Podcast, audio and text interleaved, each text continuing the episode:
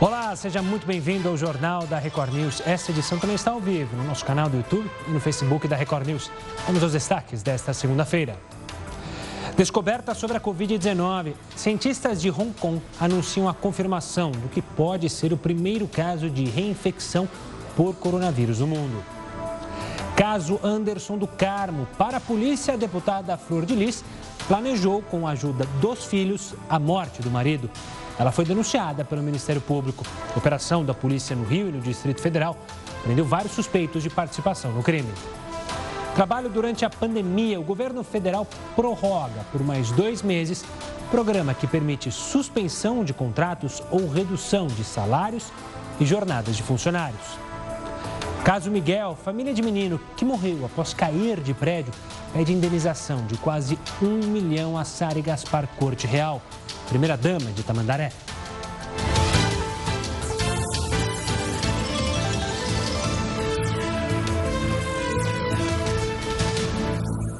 Cientistas de Hong Kong anunciaram a confirmação do que pode ser o primeiro caso de reinfecção por coronavírus no mundo.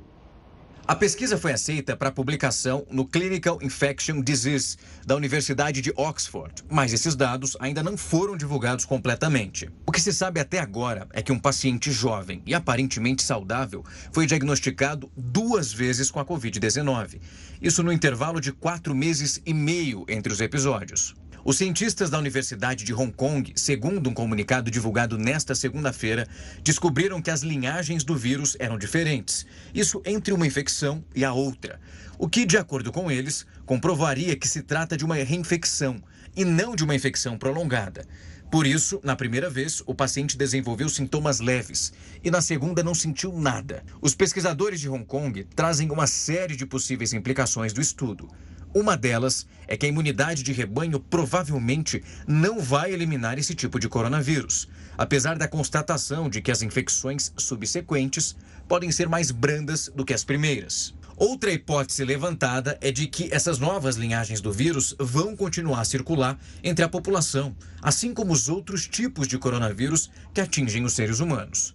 Por fim, os cientistas afirmam que as vacinas podem não ser capazes de oferecer uma proteção longa contra a Covid-19 e que os estudos clínicos para o desenvolvimento de imunizações devem incluir pacientes que se recuperaram da doença. A notícia chegou até a Organização Mundial da Saúde. Na entrevista coletiva desta tarde, a líder técnica da OMS repercutiu a descoberta. Maria Van Kerkhove afirmou que não se pode tirar conclusões de maneira precipitada. Ela disse que, pela experiência com outros tipos de coronavírus, a reinfecção é realmente possível. No entanto, a epidemiologista reforça que as pessoas não precisam ter medo e que, pelas evidências atuais, é possível dizer que, depois de serem infectados, os pacientes desenvolvem alguma resposta imunológica contra o vírus. Sobre o estudo em específico, a especialista disse que não teve acesso aos dados completos e por isso não é possível afirmar se o paciente em questão desenvolveu anticorpos que são neutralizantes. De qualquer maneira, a líder técnica da OMS ressaltou que esse tipo de estudo é importante e que ainda existe um longo trabalho a ser feito. A mãe, o pai e a avó do menino Miguel Otávio, de 5 anos, pediram na justiça uma indenização por danos materiais e morais de 987 mil reais a Sari Gaspar Corte Real, primeira-dama de Tamandaré. A criança, bom lembrar, caiu do nono andar de um prédio em junho deste ano, no Recife. Sari era patroa da mãe do garoto e estava com ele pouco antes do acidente. De acordo com as investigações, a primeira-dama deixou o Miguel sozinho em um elevador, enquanto a mãe dele passeava com a cadela da família dos ex-patrões. Sari foi denunciada por abandono de incapaz, que resultou em morte, e aguarda pelo julgamento em liberdade. Agora a gente fala da deputada Flor de Lis, que foi denunciada pelo Ministério Público do Rio de Janeiro pela morte do marido dela, Anderson do Carmo. De acordo com a polícia, ainda há suspeita de que a deputada tenha tentado envenenar a vítima. Uma operação conjunta da Polícia Civil com o Ministério Público prendeu na casa da família, no Rio, quatro filhos dela. Agora a polícia vai instaurar um novo inquérito para investigar a possível participação de mais pessoas no crime e as supostas tentativas de assassinato sofridas pelo pastor anteriormente. O repórter Felipe Batista conta pra gente quem são esses suspeitos. Uma boa noite, Felipe. Oi, Gustavo, muito boa noite a você, boa noite a todos que acompanham a Record News. Olha, segundo o Ministério Público aqui do Rio, os possíveis envolvidos são um pastor, o motorista da deputada, uma das netas dela e também a empregada que trabalhava na casa. Para os promotores é preciso prosseguir com as investigações, porque ainda não há indícios suficientes para denunciá-los neste momento. A polícia também afirmou que vai enviar ainda nesta semana um pedido de suspensão do mandato para a Câmara dos Deputados em Brasília. Mais cedo, o presidente da casa, Rodrigo Maia, disse que é preciso analisar a situação e afirmou que, como o crime não tem relação com o mandato da deputada, ela não tem direito ao foro privilegiado. Mas lembrando que para Flor de Lis ser afastada do cargo ou até mesmo presa, é preciso autorização da Câmara. Do Rio de Janeiro, Felipe Batista. Obrigado, Felipe. Os advogados da deputada federal Flor de Lis dizem que vão trabalhar para provar a inocência dela e se comprometem a entregar até amanhã os dois passaportes da parlamentar, conforme a determinação da Justiça. O presidente nacional do PSD, Gilberto Kassab, informou que serão adotadas medidas para a suspensão imediata da filiação da deputada do partido e que, dependendo do resultado da Justiça, ela pode ser expulsa. O retorno das atividades presenciais com alunos nas escolas tem preocupado pais de um lado e professores do outro. Especialistas em saúde afirmam que o trabalho de prevenção vai ter que ser redobrado. Desde o início da pandemia, Natália tem sido professora além de mãe e tem ajudado Miguel, de 4 anos, nas tarefas da escola. Bem difícil, porque eu não estava acostumada com isso ainda, né? E a nossa vida mudou, tanto a dele quanto a minha. E, mas mesmo assim, eu ainda continuo querendo que as aulas sejam remotas, porque o vírus, a gente chegou na faixa verde, mas o vírus ainda existe, né? E o Miguel tá cheio de saudade dos coleguinhas. Eu tô tudo bem. Eu que vou para a escola. É, Miguel, mas vai ser preciso esperar um pouco mais para rever os coleguinhas. Por enquanto, as atividades presenciais nas escolas permanecem suspensas em Macaé mas a autorização do retorno, dada pelo governador do estado do Rio, Wilson Witzel, deixou Natália preocupada. Prefiro sim que continue isso e esperar chegar uma vacina para a gente ficar mais segura de mandar nossos filhos para a escola, né, com segurança. Porque eu não consigo mandar para a escola ainda. Acho que ainda não é o momento. Com a autorização, as prefeituras se articulam para esse possível retorno das atividades presenciais nas escolas. Macaé e Rio das Ostras sinalizaram que ainda não tem uma data prevista para essa volta às aulas, mas elaboram o plano de retomada. O documento vai ser baseado na taxa de transmissão do novo coronavírus e no índice de ocupação dos leitos de UTI. As prefeituras das duas cidades esclarecem que só haverá o retorno das aulas quando o quadro sanitário for favorável e as escolas estiverem preparadas para receber alunos, professores e demais profissionais de forma segura. Segundo este infectologista, as medidas de prevenção nas escolas vão além do uso do álcool em gel e verificação da temperatura.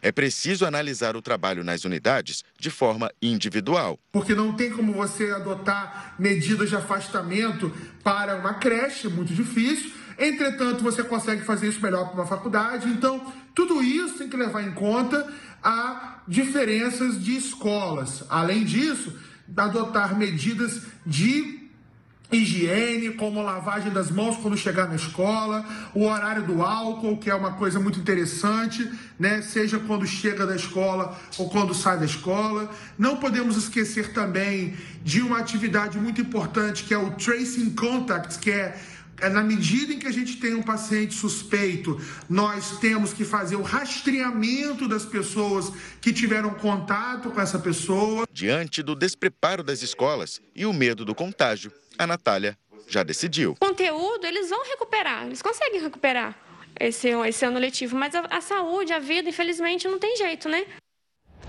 E a convenção do Partido Republicano começou hoje e já fez a nomeação oficial de Donald Trump como candidato à reeleição. A correspondente Evelyn Bastos tem mais informações. Uma boa noite, Evelyn. Oi, Gustavo. Muito boa noite para você. Boa noite a todos que nos assistem. Olha, o presidente Donald Trump não era nem esperado para esse primeiro dia de evento, mas chegou de surpresa e acabou fazendo o discurso de abertura da convenção, que acontece na Carolina do Norte, com um número reduzido de pessoas por causa da pandemia. Trump atacou seus oponentes do Partido Democrata, dizendo que eles estão usando a Covid-19 para roubar as eleições ao incentivar a votação por correio. Para o presidente, isso pode resultar em fraude. Mesmo assim, ele disse estar confiante. Também hoje, Mike Pence foi oficializado vice de Trump. O presidente já retornou para a capital Washington, mas disse que pretende comparecer à convenção todos os dias. Eu volto com você, Gustavo. Obrigado, Evelyn. E olha, pesquisadores da University College of London, comandados pela brasileira Lídia Galdino, estabeleceram, estabeleceram um novo recorde mundial de internet mais rápida.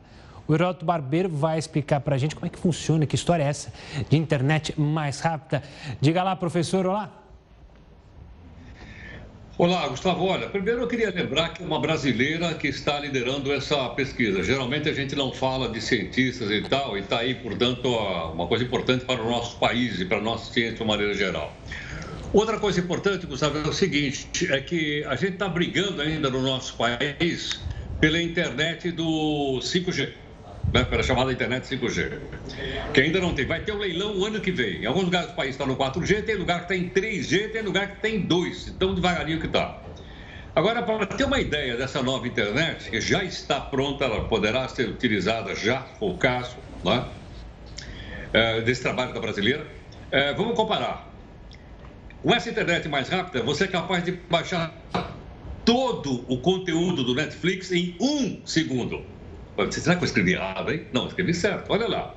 Em um segundo, eu baixo todas as séries que o Netflix tem. Você ter uma ideia da velocidade que significa isso. Olha as mudanças que isso vai provocar na comunicação no mundo de uma maneira geral. Esse é o primeiro ponto. Outro ponto importante também dessa internet mais rápida é o seguinte: ela é duas vezes mais rápida do que qualquer outro sistema existente no mundo. E é muito mais rápida, portanto, com o G3, o G4, o G5 por aí afora. E com isso, então, muito mais rápido as comunicações vão se desenvolver pelo mundo e vai ficar cada vez mais fácil você, com qualquer equipamento, estar na internet e, consequentemente, fazendo uma, uma, uma coligação mundial. Outra coisa importante dessa internet para a gente se preparar. Veja lá, nova velocidade da internet é muitas vezes maior. Eu coloquei ali do lado esquerdo, até pedi para a Mari colocar, um carrinho, tá vendo? É um carrinho de Fórmula 1. Embaixo, ó, o 5G, eu mandei colocar uma Kombi. Eu tinha Kombi, eu gostava de Kombi. Então, só para a gente ter uma ideia da, da diferença, da, da, velocidade, da nova internet que equivale a um, a um carro de Fórmula 1 e a 5G, uma velha Kombi andando aí pelas ruas da cidade. É diferente entre uma coisa e outra coisa. Por aí você vai ver a molecada, a moçada, cada vez mais né, entrando. Agora você dizer, bom, mas por que, que as pessoas querem internet mais rápida? Porque aumentou o consumo de internet no mundo inteiro. Qual é o motivo? A gente já sabe, tem explicado aqui no jornal. Por causa da primeira da pandemia, pessoal em casa, baixando lá tudo quanto era coisa possível imaginar. Segundo, muita gente como eu estou trabalhando em casa, home office, estou precisando da internet, que muita gente trabalhando em casa. Outra questão que a gente viu na reportagem agora há pouquinho aí que você mostrou, ou seja, as crianças estudando em casa precisam da internet. E aumentou também.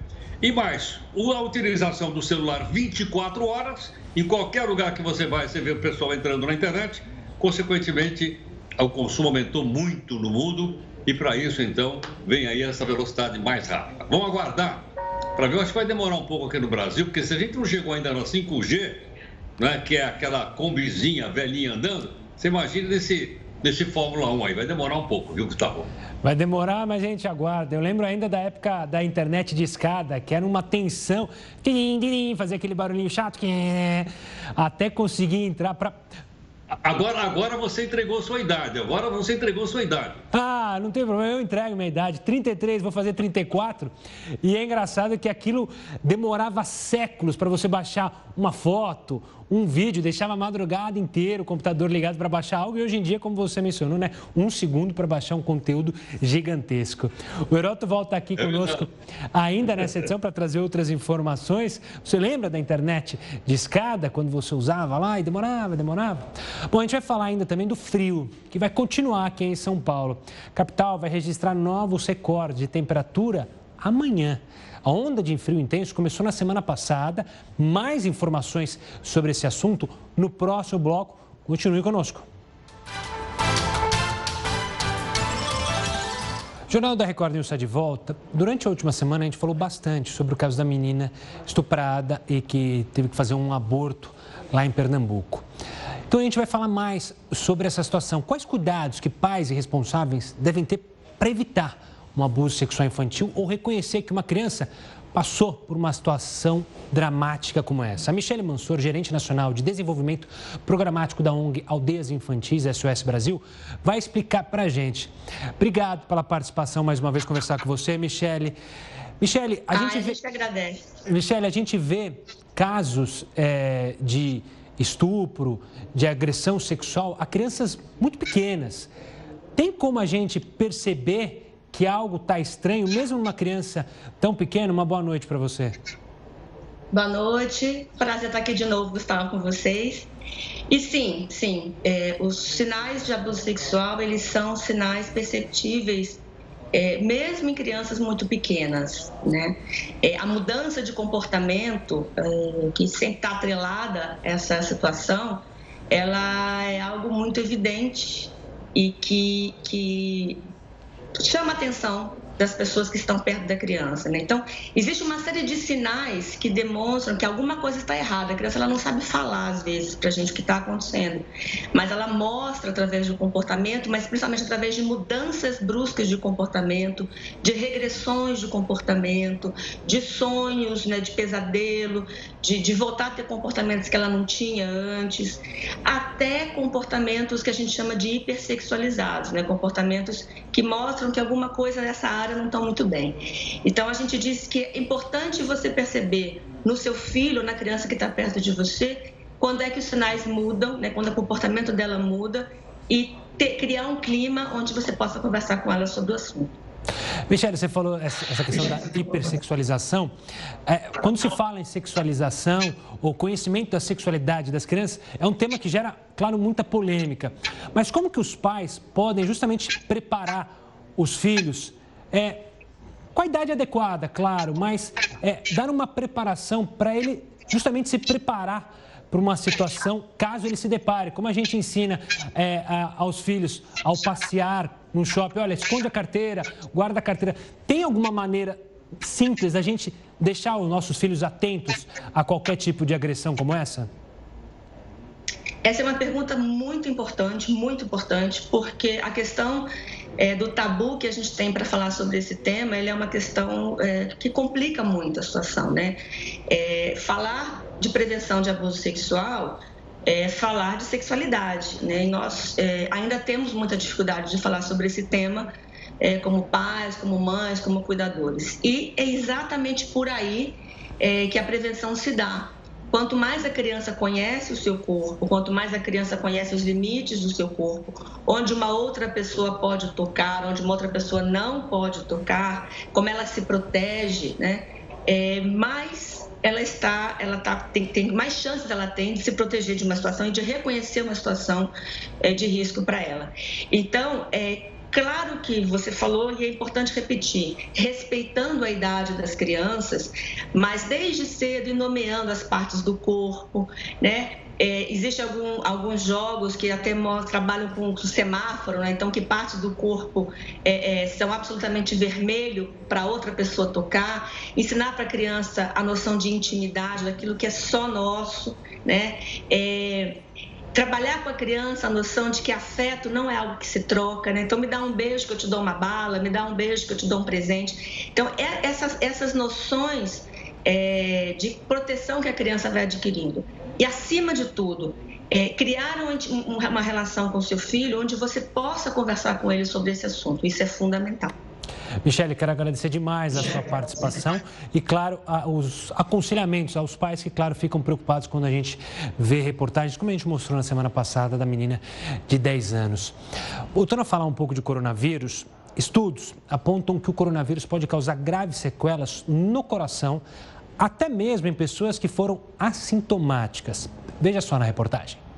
Além de causar graves danos ao pulmão e a vários órgãos do corpo, dados recentes mostraram que as sequelas mais graves do coronavírus podem ser no coração. Um pequeno estudo feito na Alemanha e publicado na revista científica JAMA Cardiology analisou 100 pessoas com idade média de 49 anos que tiveram a Covid-19. Cerca de dois meses depois do diagnóstico e totalmente curadas, exames de ressonância magnética feitos pelos cientistas mostraram danos críticos no coração. Cerca de 80% desses pacientes apresentaram anomalias cardíacas e 60% tinham miocardite, que é uma inflamação do músculo do coração. O mais curioso é que a maioria das pessoas avaliadas foi assintomática, ou então apresentou sintomas leves da doença. Aqui no Brasil, o cardiologista Marcelo Sampaio, da Beneficência Portuguesa de São Paulo, diz que também notou problemas cardíacos em pacientes que tiveram a Covid-19 temos observado uma série de complicações cardiovasculares em pacientes que apresentaram o Covid-19. Os pacientes se queixavam muito frequentemente de dor no peito, de palpitações, de falta de ar. E quando nós observávamos, haviam alterações específicas no músculo do coração, que era o que a gente chama de miocardite. A miocardite é uma inflamação específica do músculo do coração, gerando sintomas de fraqueza desse músculo, em alguns casos até de insuficiência cardíaca. Um outro estudo publicado na mesma revista apresentou um número preocupante. Autópsias feitas em 39 pacientes que morreram por Covid-19 revelaram a presença do vírus na parede do coração. Isso em 60% dos casos. Especialistas apontam que o coronavírus pode afetar qualquer estrutura do coração, causando inflamação e trombose nos vasos e tecidos, além de causar manifestações diversas no sistema vascular, como injúria miocárdica, insuficiência cardíaca, arritmia e miocardite. Os cientistas ainda estão tentando entender como o coronavírus causa esses problemas. Eles não sabem se é por um dano provocado diretamente pela Covid ou então por causa da violenta resposta imunológica do organismo ao vírus. Hoje nós sabemos que todo paciente que se recupera de Covid-19 deve ter uma avaliação cardiológica. Primeiramente com uma, um exame com um cardiologista, onde ele vai conversar, vai perguntar sobre sintomas, vai realizar um eletrocardiograma. Em alguns casos selecionados, ele irá fazer um ecocardiograma, que é um ultrassom do coração. E outros casos, ele vai se reservar para fazer uma ressonância que pode apontar alterações da estrutura do coração com uma lesão direta no músculo cardíaco. A cidade de São Paulo vai registrar novos recordes de temperatura nesta terça-feira. Há mínimas previstas de 7 e 8 graus entre hoje e amanhã. Todo esse frio é resultado de uma massa de ar de origem polar que atingiu o país e que atinge o país desde a semana passada. Inclusive, no último sábado, os termômetros registraram a menor temperatura do ano aqui em São Paulo, 8 graus. Uma pesquisa divulgada na Bélgica traz dados surpreendentes sobre as crianças. O estudo mostra como o lugar onde elas vivem pode influenciar no aprendizado delas. Dificilmente os pais conseguem segurar os filhos dentro de casa, ainda mais quando são crianças. Cavalo de! A não ser que o celular esteja ali por perto. É ou não é? Mas o que elas gostam mesmo é de liberdade para poder brincar. E se essa liberdade for associada a um bom espaço no quintal com área verde, você pode estar ajudando essa criança a ser ainda mais inteligente. Um estudo feito na Bélgica mostra que as crianças que crescem em áreas urbanas com bastante verde têm maior inteligência e demonstram um comportamento bem mais tranquilo. Essa análise foi feita com 600 crianças e adolescentes com idade entre 10 e 15 anos. O estudo revelou que as crianças que vivem em áreas verdes tiveram um aumento na pontuação do QI numa média de 2,6 pontos. O impacto desse tipo de experiência foi visto tanto em áreas ricas quanto nas mais pobres.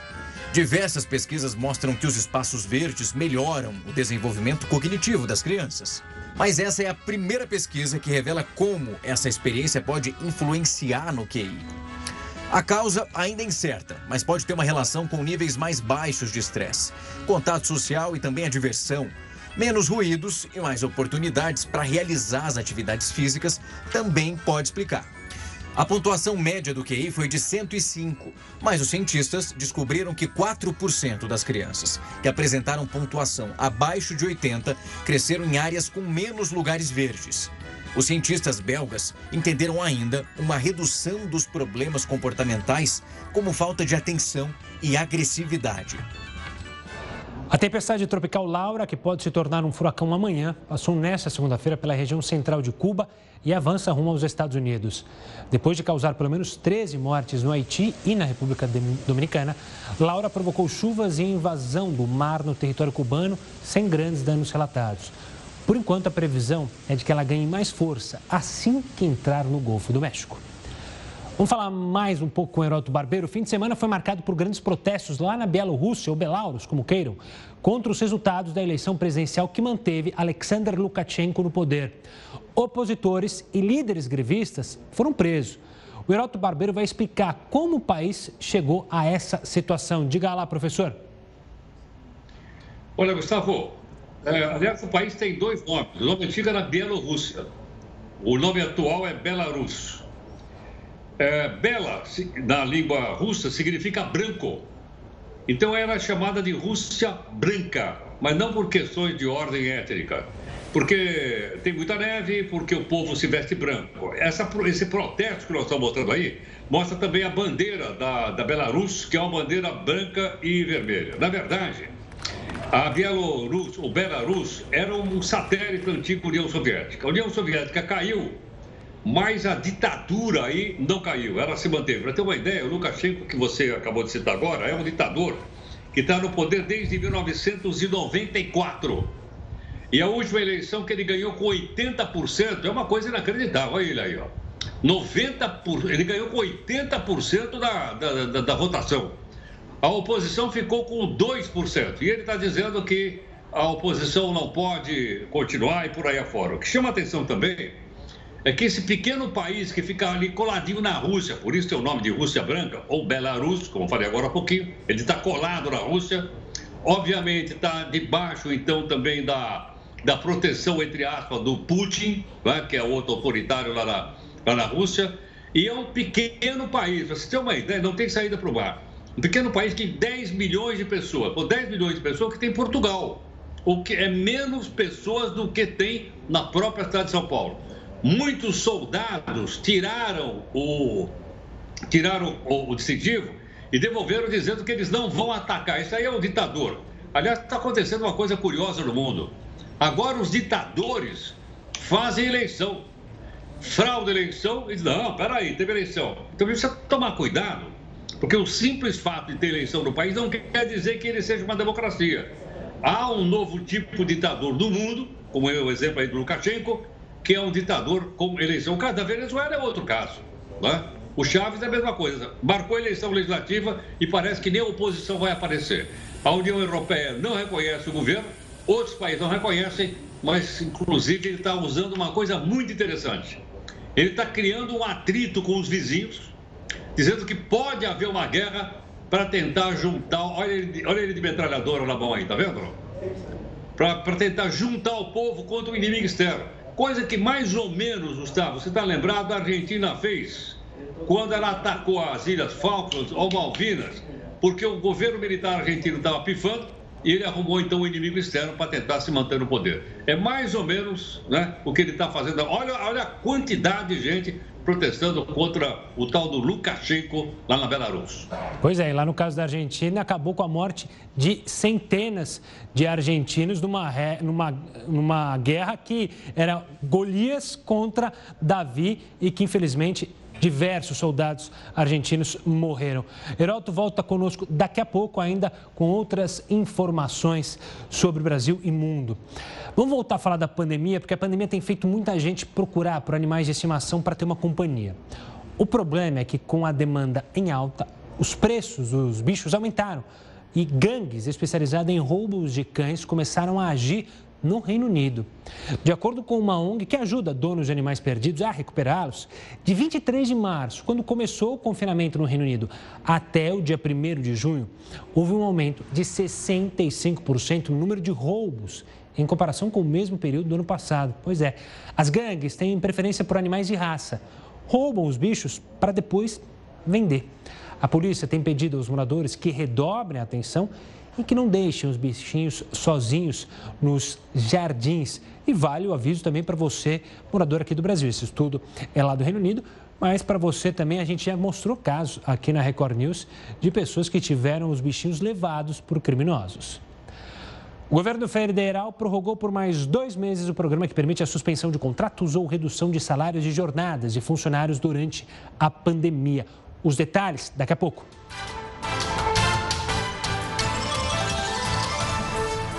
O governo de São Paulo suspendeu nesta segunda-feira a cobrança de tarifa para abertura de novas empresas. A medida da junta comercial vale por 60 dias e tem como objetivo estimular o empreendedorismo para reduzir os impactos do coronavírus na economia.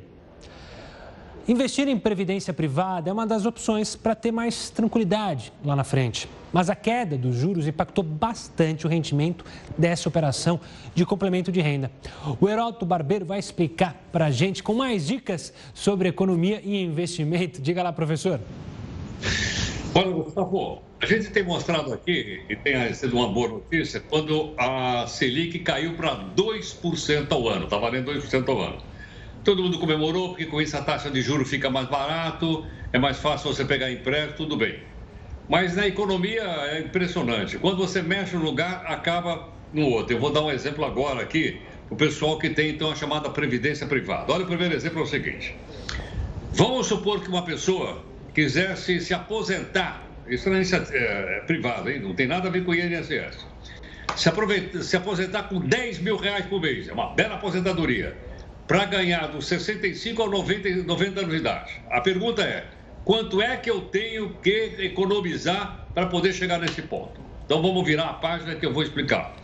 Quando a Selic estava 14% no governo Dilma, você pagava, vou arredondar, 600 reais por mês durante 35 anos. Então você tinha que pagar 600 reais por mês durante 35 anos, aí você chegava aos 65, se aposenta com 10 mil reais por mês até os 90 anos de idade. É uma bela aposentadoria e o custo, como você está vendo, é barato. 600 reais por mês, 598. Agora, vamos olhar o que está acontecendo agora. Hoje, acabei de falar, a Selic está em 2% ao ano, não 14, 2%. E o que, que aconteceu? O que aconteceu é o seguinte, para eu poder me aposentar do mesmo jeito, ou seja, receber 10 mil reais, depois de 35 anos, eu tenho que pagar 1.438 reais. Olha aí, quase triplicou a quantidade de dinheiro que eu tenho que colocar na previdência privada para poder chegar nos 65 anos de idade, me aposentar e receber 10 mil reais até os 90 anos de idade. Olha a, a mudança por causa da taxa Selic baixinha lá de 2% ao ano, porque ela remunera as, as aplicações e as aplicações estão muito baixas. Outra questão que a gente precisa tomar agora atenção, ou seja, veja lá, vamos supor que você fala assim, mas eu não tenho essa grana para pagar, não vou pagar o que eu estava pagando antes. Quanto era? 600 reais, 698. Com essa Selic que está em cima de 2%, se você pagar só os 600 reais durante 35 anos, ao chegar aos 65 anos de idade, em vez de se aposentar com 10 mil, você vai se aposentar com 5.106 reais por mês, que é mais ou menos o teto do INSS, por aí. Mas veja a sua contribuição. Seriam 600 reais durante 35 anos, remunerado a essa taxa Selic de 2% ao ano. Então você veja o seguinte: quando a Selic estava alta, eu pagava menos. Agora que a Selic está baixa, eu sou obrigado a pagar mais.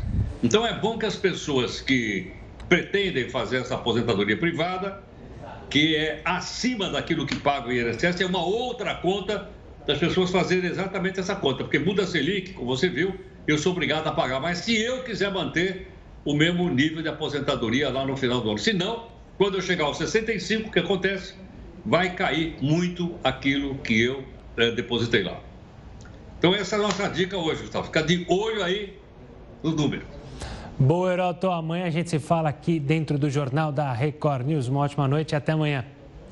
Até amanhã. Vamos falar do presidente Jair Bolsonaro. O presidente decidiu prorrogar por mais dois meses o programa que permite empresas reduzirem a jornada e o salário dos funcionários durante a pandemia. Um decreto anterior de julho estendiu o programa de 90 para 120 dias. Agora esse prazo vai ser de 180 dias. O programa foi anunciado em abril como medida para evitar um aumento ainda maior do desemprego. E na tarde dessa segunda-feira, o ex-jogador Ronaldinho Gaúcho e o irmão Roberto de Assis foram libertados da prisão domiciliar lá no Paraguai e agora podem retornar ao Brasil. Os dois, é bom lembrar, estavam detidos preventivamente há mais de cinco meses após entrarem no país com documentos paraguaios adulterados. A justiça decidiu que, por conta disso, Ronaldinho deve pagar mais de 500 mil reais de multa e o irmão dele mais de 600 mil o valor de 1 milhão e 100 mil reais será descontado dos mais de 1 milhão e 600 mil dólares depositados como fiança em abril para a concessão da prisão domiciliar. E a FDA, agência americana que regula medicamentos, a Anvisa de lá, aprovou o uso emergencial de plasma de pacientes recuperados no tratamento de pessoas hospitalizadas com a Covid-19. No Brasil, hospitais públicos e privados já realizam testes com plasma. Você vai entender mais sobre esse tipo de tratamento no próximo bloco. Desde o início da quarentena, a cidade de São Paulo interditou mais de mil estabelecimentos por descumprirem as medidas de combate à pandemia do coronavírus. De acordo com a prefeitura, do total de interdições, 616 são bares, restaurantes, lanchonetes e cafeterias. As fiscalizações ocorrem diariamente e o valor da multa é de R$ 9.231, aplicada a cada 250 metros quadrados. A FDA, a agência americana que regula medicamentos, aprovou o uso emergencial de plasma de pacientes recuperados no tratamento de pessoas hospitalizadas com a Covid-19.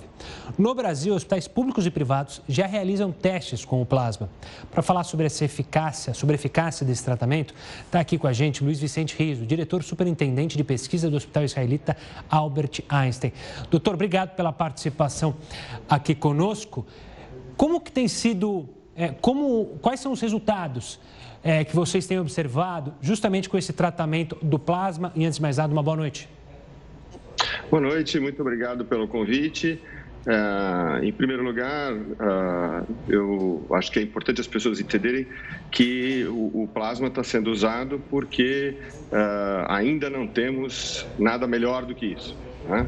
Eh, ele funciona razoavelmente bem. A primeira fase do nosso estudo, junto com o Hospital Sírio-Libanês, eh, então Einstein e o Sírio juntos nessa empreitada, eh, mostrou que a utilização é muito segura. Fizemos 60 pacientes e não houve nenhum efeito adverso que pudesse ser notado. Inclusive, esses trabalhos já estão publicados. Né? Nós estamos entrando agora numa segunda fase, porque nesta primeira fase ah, ficou claro também que alguns conjuntos de pacientes se beneficiavam, principalmente aqueles pacientes que estavam na iminência de entrar em necessidade de respiração ah, ah, mecânica com intubação. Né? Então, nós estamos começando uma segunda fase, eh, junto com o Sírio. Há também um outro projeto do qual o Einstein participa, que é capitaneado pela Universidade de São Paulo, pelo Dr. Esper Calaz e a doutora Alice Young, que conta com a participação também da Unicamp, da Faculdade de Medicina de Ribeirão Preto, uh, do próprio Círio e da gente, uh, com o objetivo de olhar uh, aspectos mais técnicos de como é que isto funciona. Mas a passagem do plasma é uma coisa que a gente conhece já há muitos anos, faz mais de 100 anos que faz isso, até mesmo antes da gente entender o que os anticorpos eram de verdade, antes da gente ter antibióticos e uh, parece ser muito eficiente nos casos mais graves da doença. Doutor, o senhor falou nos casos mais graves, né? É, eu vou remeter, relembrar, né, que os casos mais graves costumam atingir as pessoas mais velhas. As pessoas mais velhas estão participando desses, desses testes, é, é um bom sinal para elas, é um tratamento que pode trazer benefício justamente para esse, esse grupo é, de pacientes que tende a ter a, o caso mais grave da Covid-19? Nós não estratificamos especificamente por idade, sim por necessidade. Né? Como eu te disse, nesta fase inicial, o que nós fizemos foi utilizar naqueles pacientes que estavam ou nas unidades semi-intensivas, prestes a serem intubados, ah, mas já graves o suficiente para precisar de auxílio respiratório, e nos pacientes ah, nas unidades intensivas. Por motivos é, óbvios estatísticos, como você mesmo mencionou, a maior parte desses pacientes tinham mais de 60 anos de idade, mas pacientes jovens também, jovens eu digo assim, com 40 anos, porque eu já tenho quase 60, então para mim 40 anos é bastante jovem, né? ah, também fizeram parte do estudo, também se beneficiaram. Esta primeira fase, eu insisto, mostrou simplesmente que é seguro utilizar, mas ela apontou também assim como apontam os estudos que, nos quais o FDA se baseou, que há um benefício significativo para as pessoas que tomam o plasma em termos de proteção contra agravamento da doença e até a morte. E, doutor, para tirar mais uma dúvida, é, mas quantas fases estão programadas para esse estudo, para a gente ter uma eficácia, entender melhor o tratamento como um todo? Então, nós temos essa segunda fase deste, deste primeiro estudo que nós começamos, uh, junto com o Sírio, que agora vamos recrutar mais 60 pacientes, né? e tem o estudo fase 2, que é um estudo que nós pretendemos seja definitivo, este que está sendo coordenado uh, pela Faculdade de Medicina da Universidade de São Paulo, com a colaboração da Unicamp, eh, da Unesp, da Faculdade de Medicina de Ribeirão Preto, nossa e do Sírio Libanês também. Doutor Reis, obrigado pela participação aqui conosco. Parabéns pelo trabalho desenvolvido por você e pelos seus colegas. Um forte abraço. Até uma próxima. É, a gente deixa um pouquinho de lado a, o coronavírus para falar sobre relação ao seu bolso. É que nessa segunda-feira a Receita abriu as consultas ao quarto lote de restituições de imposto de renda para pessoa física. As consultas é, podem ser feitas na página da Receita na internet, no aplicativo ou pelo telefone 146.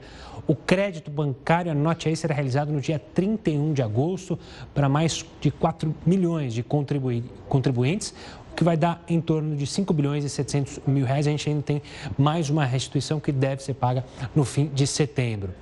E o INSS ampliou o prazo de pagamento do auxílio-doença sem perícia para 60 dias durante a pandemia. O limite que o segurado vai ficar recebendo benefício sem precisar passar por exames, os postos do Instituto, será de dois meses. Antes, o atestado médico tinha validade de 30 dias. Depois do Ministério Público do Trabalho autorizar atividades remotas para estagiários, não param de surgir oportunidades no mercado profissional. Veja só. Neste caso, José Vitor estuda e cumpre o estágio para se formar em jornalismo.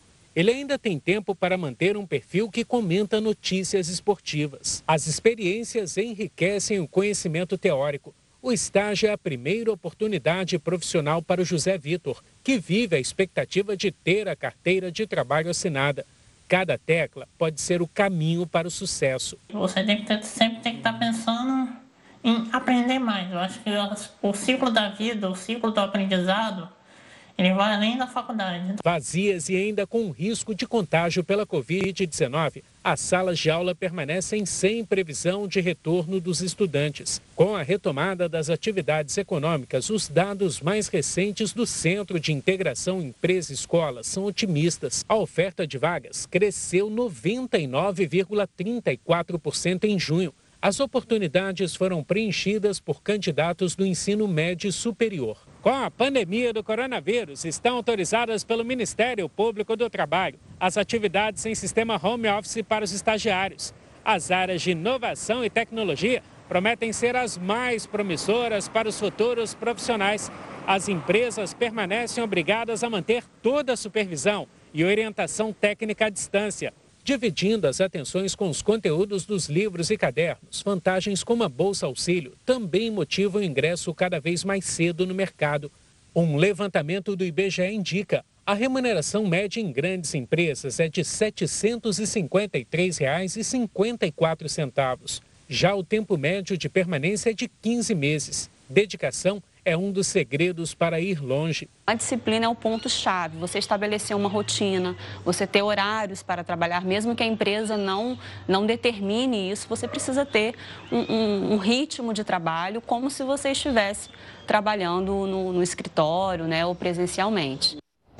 E o Jornal da Record News fica por aqui. Eu agradeço a sua companhia, mas fique agora muito bem informado ao lado de Rafael Algarte e o Hora News, edição das 10.